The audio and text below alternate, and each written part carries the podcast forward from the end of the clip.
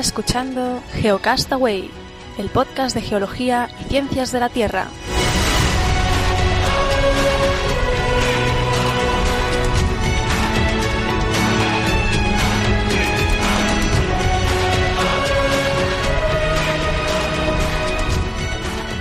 Saludos, genófragos del mundo, bienvenidos a Geocastaway en su edición semanal. Hoy es 25 de septiembre del 2015 y bueno, una semana más. Nos hemos retrasado un día, hoy es viernes cuando grabamos. Y aquí conmigo Vicente, ¿qué tal? Hola, ¿qué tal? Pues muy bien, aquí estamos ya a, grabar esta semana más con unas cuantas noticias y a hacer el semanal. Y a la semana que viene el mensual. Sí, sí, la semana que viene se va a juntar bastante con el semanal, pero hoy. Pues hoy tengo una parte de volcanes y terremotos, bueno, de, cosas más particulares. Eh, luego una segunda parte, alguna cosa cortita de, fracking. Y luego, para variar, tengo diferentes noticias así también cortitas, así un variadito. ¿Y tú? Yo tengo una sobre la superluna, que va a haber este domingo por la noche, madrugada en España.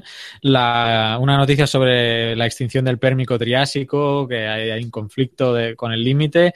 Y otra noticia sobre el uso del olivino para el almacenamiento de CO2. Hay que ver cómo me salgo con la explicación de estos dos últimos estudios, pero hoy empiezas tú. Hoy empiezo yo. Eh, también decir que últimamente estamos teniendo problemas de conexión. Esperemos que salga bien el programa, ¿eh? que, tanto se pueda escuchar bien que no haya problemas de audio, como sobre todo los que nos veis en YouTube, que igual se nos engancha alguna vez de imagen. Pues yo voy a empezar con un, estudio eh, que nos habla de cuánto se movió y movió la Tierra durante el terremoto de, eh, Pero vuelve, a empezar, que precisamente se ha, cortado. ¿Se ha cortado? Vale, pues que quiero, quiero empezar con un estudio que han hecho a través de Inter... Eso lo digo bien. Lo tengo por aquí. Interferogramas, ¿de acuerdo? Básicamente lo que hacen es que, pues pasando el satélite exactamente por el mismo sitio, tomando el satélite en el mismo sitio, toman dos fotografías y hacen el estudio, digamos, de las diferencias que se han producido. En este caso, que han utilizado unas fotos de, de mitad de agosto y de posteriormente y posteriores al está por aquí, no sé. Sí, del 24 de agosto y del 16 de septiembre para hacer estos cálculos. Los que estéis viendo en YouTube, pues ya tengo puesto aquí el estudio y si os fijáis eh, en las imágenes, sí, haciéndola más grande, no sé si es, bueno, se ve un poco mejor, se ven unas bandas de colores que van como del, del amarillo al morado azulado y se repiten, ¿de acuerdo? Podemos ver en este igual un poco más de detalle. Entonces, lo que nos dice este estudio es que cada una de estas bandas equivaldría a unos 2,7, eh, que, ha habido un movimiento de 2,7 centímetros. Así que cuanto más cerca están estas bandas, eh, más movimiento y más brusco. Y cuanto más separadas, pues más gradual. Obviamente se, se puede ver que en lo que es más la zona más cerca del, del epicentro es donde se da, pues obviamente, la, mayor concentración de bandas en masa y donde más movimiento ha habido.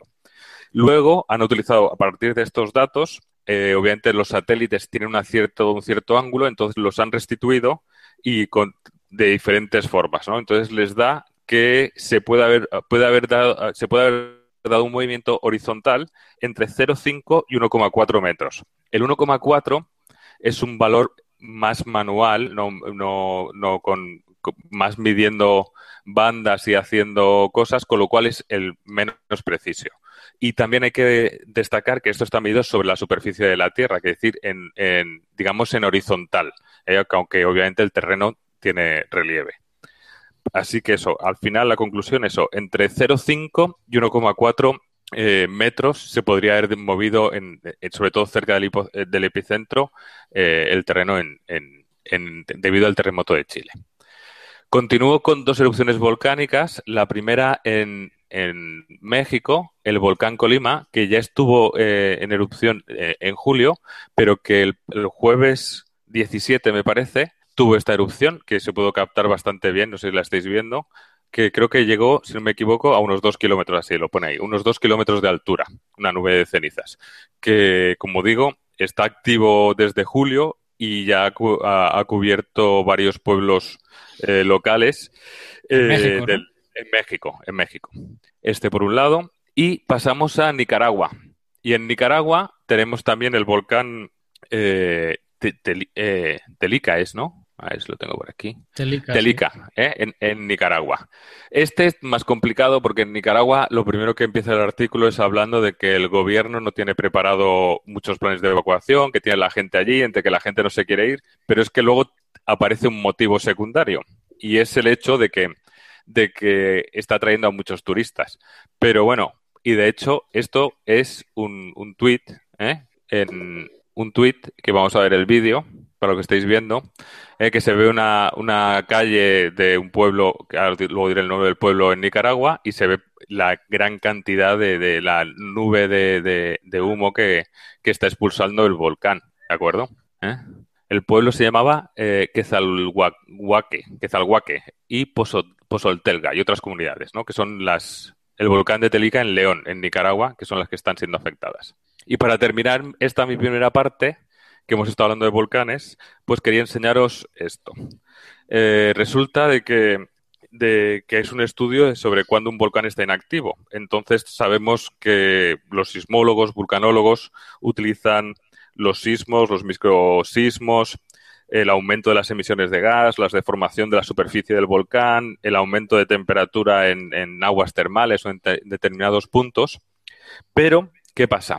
Cada país en general tiene uno, un nivel, ¿no? Que puede ser eh, amarillo, naranja, rojo, puede ser numérico, puede ser, ¿no? Y nadie nos dice que un nivel 3 se corresponda con un nivel amarillo, naranja o que, que incluso un nivel 3 de un país con otro nivel 3 consideren lo mismo. Entonces, unos vulcanólogos de Nueva Zelanda, que tienen un montón de volcanes, han propuesto este eh, índice de actividad volcánica, eh, por sus siglas en inglés, Volcanic Unrest Index, BUI, y una hoja de trabajo, de forma de que se pueda tener un, esté más eh, homologado, iba a decir, no, estandarizado la medición de la actividad de los volcanes. Miden los mismos parámetros que se miden en casi cualquier parte, ¿de acuerdo? Desde los terremotos locales, la duración, la localización, eh, cosas de tectónica, temblores de baja frecuencia, eh, las deformaciones locales, los, el, máximo ratio de, de, formación, ¿no? Hasta los, los niveles de aguas subterráneas y, y, también sistemas geotérmicos. Y les dan desde diferentes valores, desde no activo hasta altamente activo. Bueno, ah, esto... ¿eh?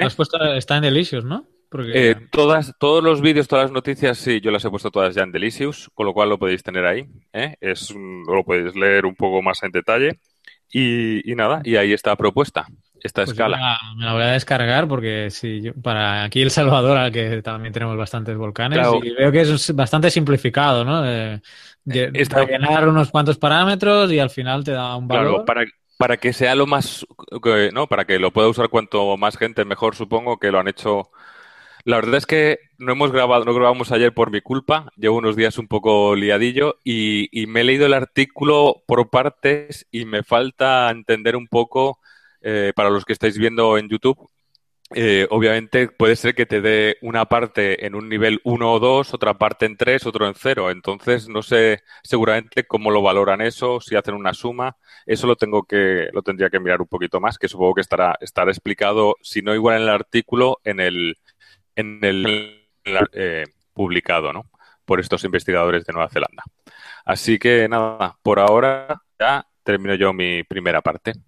Muy bien, pues eh, vamos con lo de la superluna. Eh, y es que este domingo 27, en la madrugada del 27 al 28 de septiembre, o sea que espero que pues hayáis escuchado el semanal antes y si no seguro que se encargan los noticieros y las, eh, la prensa en difundir esto porque es un evento astronómico bastante singular porque se conjugan tres fenómenos astronómicos a la vez. Para empezar, bueno, estamos hablando de un eclipse de luna que no pasa más a menudo, pero es que es un eclipse eh, que se da eh, en un momento de luna llena y en el momento de, perige, eh, de perigeo de la Luna. O sea, cuando la órbita, y mientras hablo, precisamente tengo el vídeo aquí, que es lo que quería compartiros el vídeo mientras hablaba. Em, ahí estamos. Eh, mientras, eh, pues estos tres fenómenos, una luna llena en momento de perigeo, que es cuando la luna está en, el, en su órbita, en el punto más cercano a la Tierra, y, uh, y además, pues obviamente está el eclipse, ¿no? un eclipse que la Tierra se ubica entre el Sol uh, y la Luna. Aquí podéis ver en los que estáis en YouTube que eh, por el hecho de estar en el momento de perigeo, el diámetro de la Luna va a parecer como un 14% más grande y el hecho de que se produzca eh, el eclipse en este momento va a hacer que la Luna se vea de color rojo. Bueno, un eclipse diría, bueno, pues el eclipse precisamente es que se tapa la luna y no se podría ver, pero por la reflexión de los rayos del sol sobre la atmósfera terrestre se va a acabar iluminando la, la luna en cierta manera y dar, va a dar ese color rojizo, o sea que va a ser un fenómeno que como veis los que estáis en YouTube en el vídeo, ha sucedido pocas veces en, este siglo, concretamente eh, 1910, 1928, 1946, 1964, eh, 1982 fue el último eh, para el Mundial de España. Tenemos 2015 que ahora y el próximo va a ser en el 2033. Así que eh, si podéis verlo, ahí va a ser en la madrugada. Uh, tengo el mapa por aquí. A ver, aquí tengo el mapa de, uh, de, de, los horarios, digamos, por donde se va a poder ver. Y digamos que desde la zona, desde si tiramos una, uh, un meridiano por el centro de Alemania y otro por la parte media de Estados Unidos, pues toda esa es la zona que se va a poder ver el eclipse eh, totalmente, ¿no? O sea que aquí en el tanto en El Salvador como en España se va a poder ver perfectamente mmm, todo el eclipse desde, desde el inicio. Pues nada, un fenómeno, como digo, que el próximo va a ser en el 2033 y que yo espero poder uh, fotografiar aquí en El Salvador si el tiempo me lo permite, porque, bueno, como los que seguís Geocastaway ya sabéis que estábamos teniendo bastante sequía, pero eh, por suerte ya el clima ha mejorado, estamos teniendo ya unas zonas eh, de bajas presiones, la zona intertropical de convergencia intertropical ya ha ascendido un poco y sí estamos teniendo lluvias y a lo mejor el domingo pues no voy a poder ver este fenómeno que, bueno, pinta súper interesante. Luna llena, um, perigeo y eclipse uh, al mismo tiempo. Así que no os lo perdáis. De todas formas, si no lo podéis ver, porque en España esto va a ser como a las 4 o 3 de la mañana, pues bueno, va a haber seguro montones de blogs y en las noticias que lo van a, a estar pasando. Así que nada, esta primera noticia. Pues nada, continúo yo con un par de cosas de fracking y del agua relacionada con el fracking.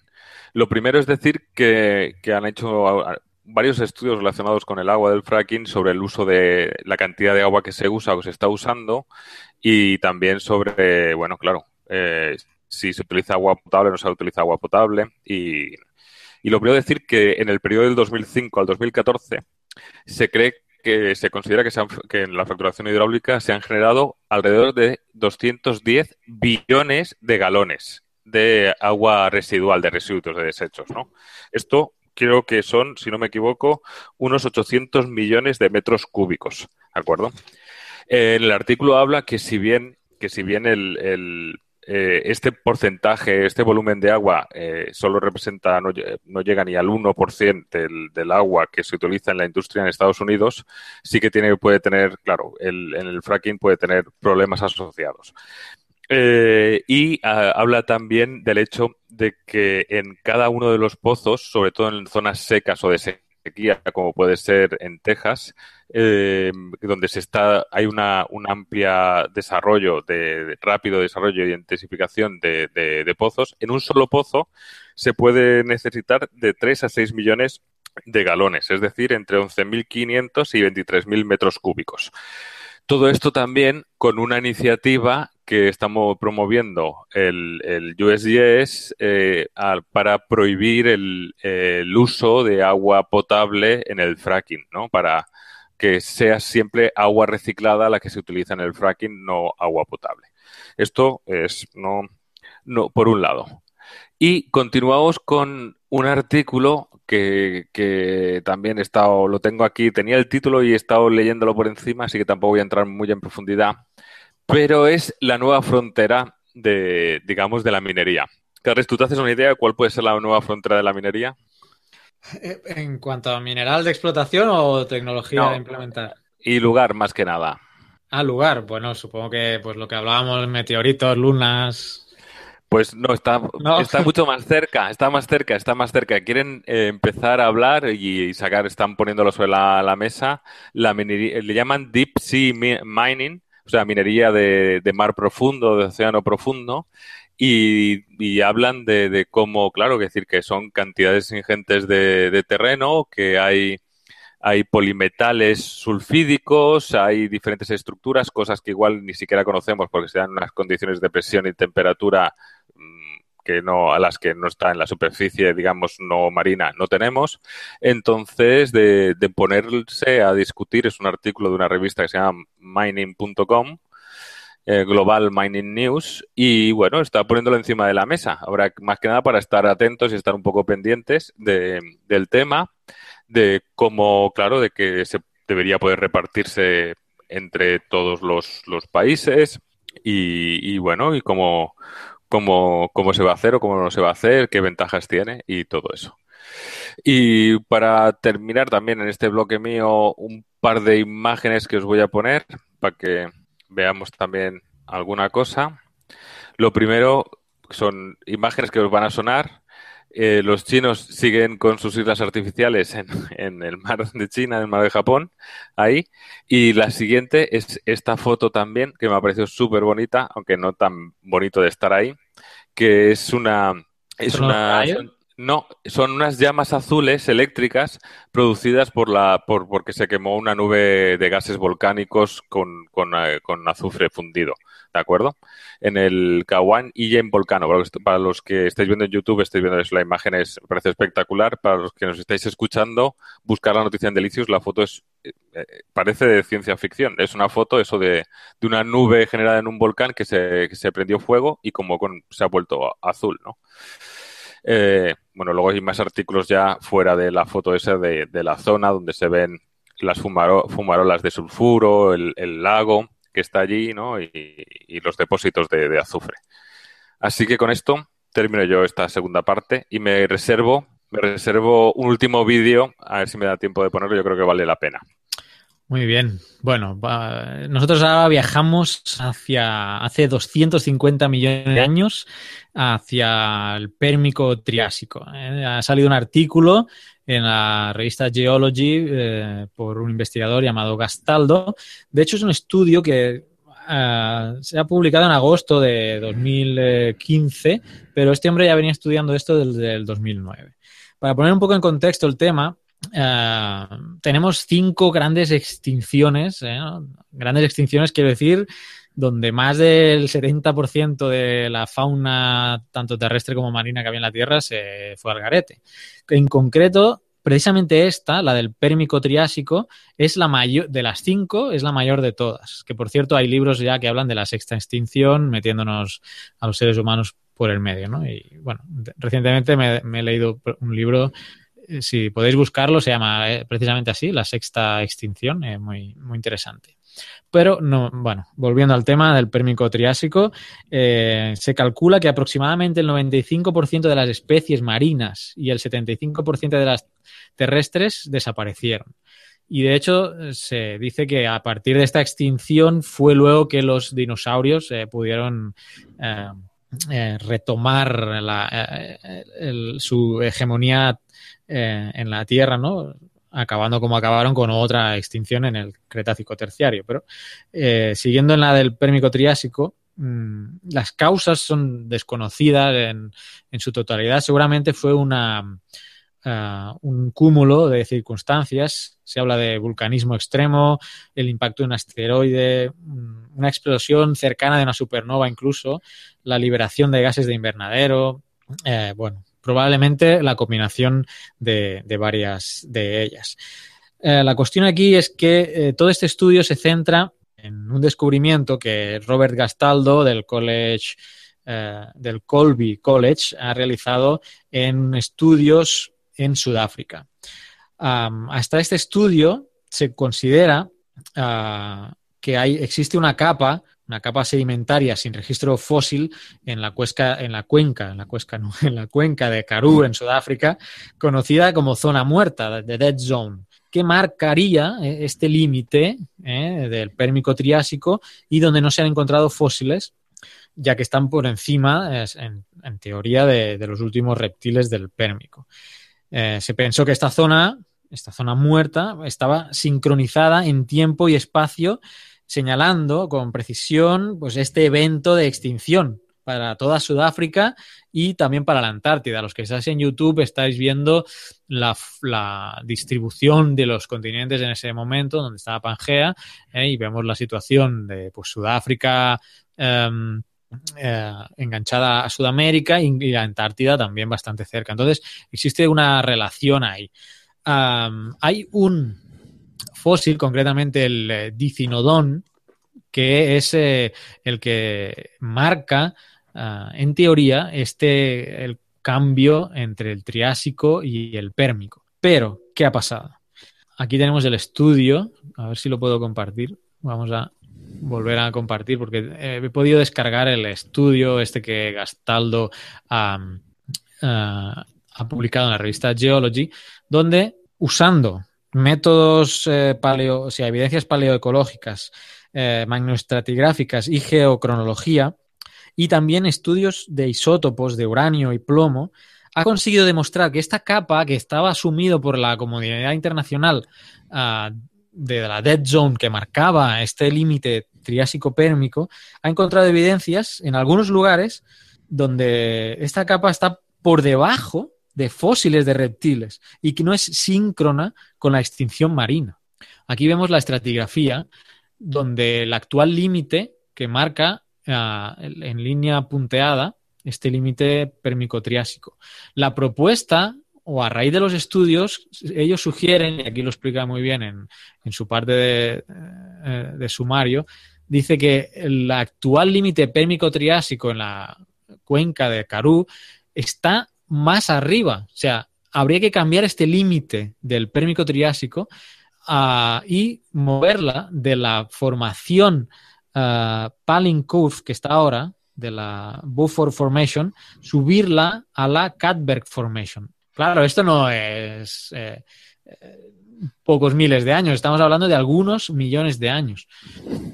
Entonces es un estudio que, bueno, que uh, aboga por mover uh, este límite pérmico-triásico, uh, sugiriendo que, el, que, la dead zone no es un, un buen indicador para, para este límite.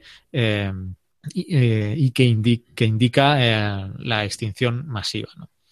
Parece ser, bueno, dirá mucho, y bueno, ¿y a mí qué, no? Pues eh, esto influye mucho en, las, en, los tiempos geológicos, ¿no? Porque las grandes extinciones, los, los tiempos geológicos se marcan precisamente por, por, por extinciones o por cambios sedimentarios. Entonces, si eh, este estudio llegara a la Comisión Internacional de Estratigrafía y estudiaran bien, podría incluso moverse a este, este límite o esta uh, extinción uh, en, en el, los límites estratigráficos. Así que bueno, me pareció interesante porque, bueno, son, son cosas que están ya sentadas ¿no? en la comunidad científica, pero pues nuevos estudios aportan nuevas luces a, a cosas que, que se sabe muy poco, sobre todo en estos casos de las extinciones, que como digo, pues no está claro cuál fue la causa exacta de, de, este fenómeno. Sí, obviamente cambios en el clima, pero cuál fue la consecuencia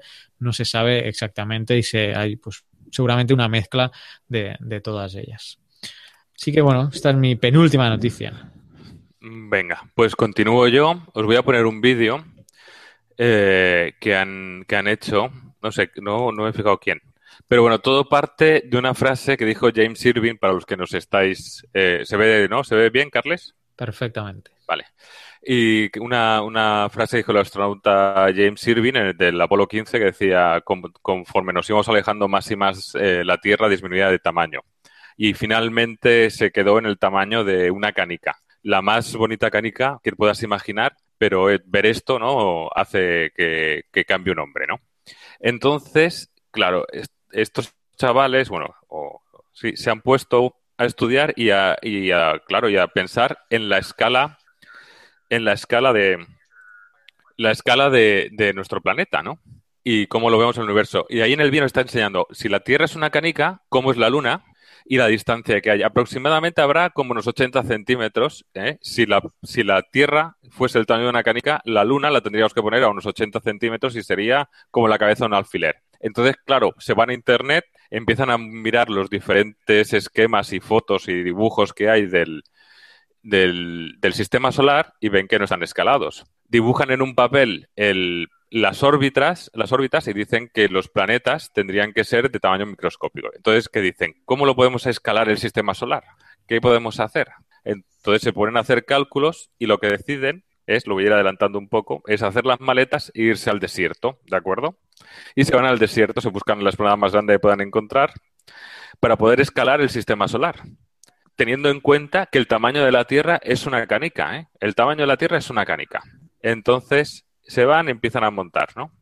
Lo primero que montan, obviamente, es el sol, se ponen en diferentes sitios, se suben a una montaña que hay cercana para eso. La Tierra es una canica, pues si la Tierra es una canica, eh, digamos que el sistema solar, ya sin contar Plutón, tendría unos 7 millas, creo que dicen, es decir, unos 10 kilómetros y medio de diámetro.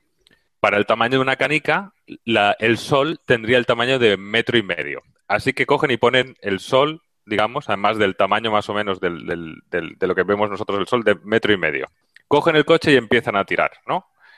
Y a poner una canica de la mitad del tamaño de la Tierra, que es Mercurio, a 68 metros. Se van un poco más lejos, ponen Venus, que dicen que es del mismo tamaño más o menos que, que la Tierra, a 120 metros. Llegamos a la Tierra, la Tierra estaría, si fuera el tamaño de una canica, a 176 metros de distancia de nuestro Sol de metro y medio. ¿eh? Marte, Marte ya está a 269 metros. ¿De acuerdo? Continúa. ¿De acuerdo? Estos son los planetas interiores, ¿no? Y ahora empieza ya con los exteriores. Júpiter.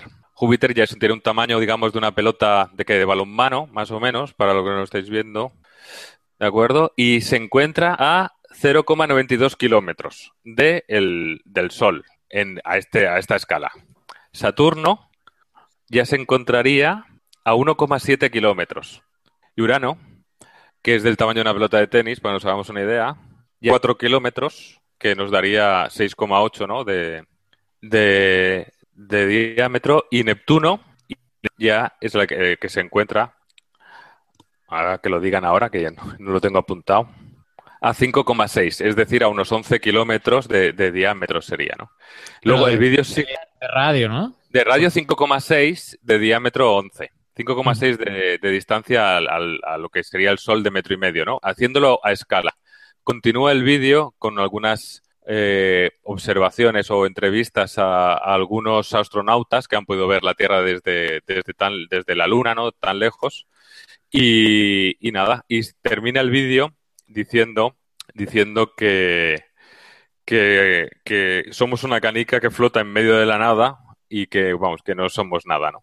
Así que nada, pero para que nos hagamos una idea de eso, ¿no? Por ejemplo, también cuando yo escribí ya la cuarta cuarta el artículo sobre el geoide, ¿no? Sobre si tratásemos, por ejemplo, de dibujar las montañas y las fosas marianas y la, la diferencia entre el, entre el radio ecuatorial y el polar en una necesitaríamos un círculo de un metro para que se viesen apenas unos milímetros de diferencia, ¿no?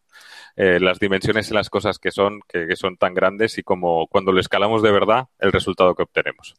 Así que nada. Muy bien. Si nosotros lo compartimos en Twitter y, bueno, y ahora va a estar en Delicious también. Em, sí, está en el Delicious. Nos hemos comido la media hora. Voy a dejar el, el, estudio del olivino y el calentamiento global para el siguiente semanal, porque quiero recordar nuevamente que estamos con. Em, este año hemos lanzado un curso sobre Google Earth Pro y hay cinco apuntados ya. Em, podéis entrar en la página web geocastaway.com, ahí vais a ver un banner que os va a dirigir a la página del curso donde llenar un formulario de, interés.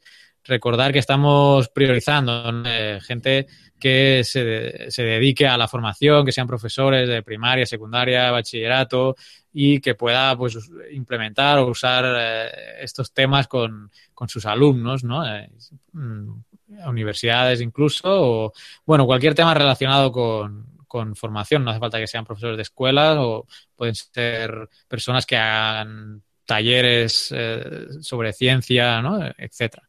Entonces, em, el curso yo dije el 15 de octubre que iba a empezar, pero en realidad es, el, es lunes 12.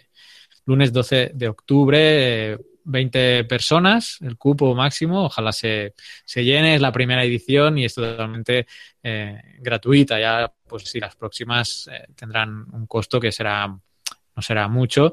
El otro día estaba viendo yo los cursos del IGN, del Instituto Geográfico Nacional, y cursos parecidos de Sistema de Información Geográfica. Eh, ellos los están poniendo a como a 100 euros. Cursos que ellos tenían gratuitos antes, pero que, bueno, por motivos de recorte, supongo, pues han tenido que, que darle un valor económico inferior incluso a lo que seguramente cuestan, ¿eh? porque yo hice uno de infraestructura de datos espaciales eh, y bueno, la carga de, material y de trabajo puesto ahí es importante y ellos pues con 100 a 100 euros los están vendiendo. Nosotros ni de coña vamos a poner esos precios, ya os digo que pues estaremos rondando los entre los 10 y los 20 euros a lo máximo. Pero eso será ya en las probablemente en la segunda edición viendo a ver cómo va esta primera y esperando llenar el, cupo. Así que geocastaway.com a todos los que estéis interesados y vinculados. Si no se llena el cupo con, con la gente relacionada con temas de educación, pues eh, lo llenaremos con otros interesados, claro. Y nada más, recordaros el boletín también. Tenemos el boletín que mes a mes, si os perdéis cualquier contenido, ahí os llegará un correo mensual, solo uno al mes, nos vamos a, a ametrallar más y ahí tendréis todo lo que hemos hecho durante ese mes, eh, videotecas semanales, eh, algunos vídeos adicionales en YouTube, etcétera. Así que nada, no me enrollo más. Vicente, nos vemos en el mensual. Mensual. la semana que viene. Sí, sí, la semana que viene. La edición con secciones, regresa Fernanda, Pedro, Naún y, y nada, ahí os esperamos a todos. Adiós. Adiós.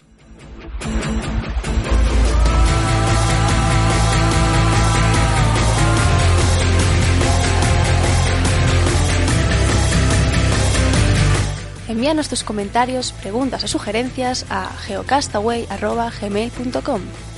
Puedes escribirnos en nuestra web geocastaway.com. Búscanos en Facebook y en Twitter. Y escúchanos también a través de iTunes, Evox o Miro.